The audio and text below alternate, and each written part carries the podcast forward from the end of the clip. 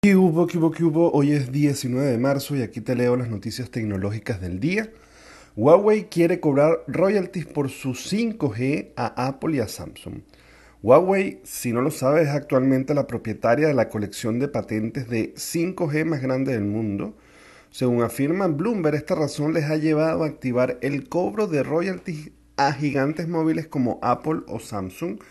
Para la compañía se trata de una tarifa razonable, según ellos, lo que ellos pretenden cobrarle por el uso de su patente. La cifra que quieren cobrar es de 2.50 dólares por cada dispositivo, lo cual es bastante menor que lo que en su momento cobraba Qualcomm a Apple por 7 dólares 50 por cada dispositivo y eso llevó pues a una pelea y una batalla mm, campal entre Apple y eh, Qualcomm por sus precios injustos, según ellos lo decían. Pero no son injustos lo que ellos hacen a nosotros, ¿no? Hmm. De hecho, pues esa batalla con Qualcomm eh, ha llevado a rumorear que para el 2023 Apple estaría desarrollando su propio modem 5G para no tener que seguir peleando y dependiendo de Qualcomm y que incluso estarían eh, ya trabajando en tecnologías inalámbricas para la red CG.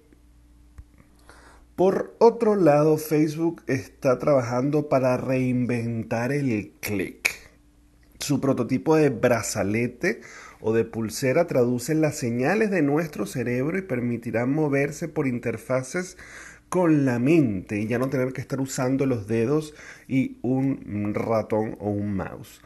La verdad que todos están como diversificándose. Bill Gates está haciendo eh, posetas y buscando reinventar la poseta. Y ahora Facebook está intentando reinventar el mouse o la forma en cómo hacemos clic. El hecho es que pues se espera que la evolución del ratón y de las pantallas táctiles se está acercando y que todo tiene que ver más con un tema de la realidad aumentada y así lo define el CTO, la cabeza tecnológica de Facebook, que explica que la realidad aumentada es la siguiente gran evolución de la computación. Y pese a que muchos de los dispositivos que la hacen posible aún no existen, sí sabemos que va a exigir una nueva forma de interacción.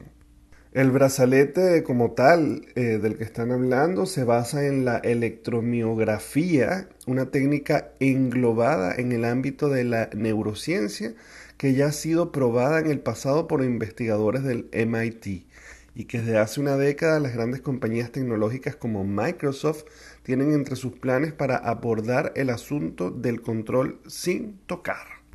Es decir, que con solo pensar en mover el dedo ya el dispositivo de Facebook permitirá moverse por la interfaz de realidades aumentadas. Lo que no sé qué va a pasar con los que tenemos algún tipo de déficit de atención y que estamos pensando en 100 cosas a la vez, pues me imagino que volveremos locos a la interfaz. Veremos qué pasa.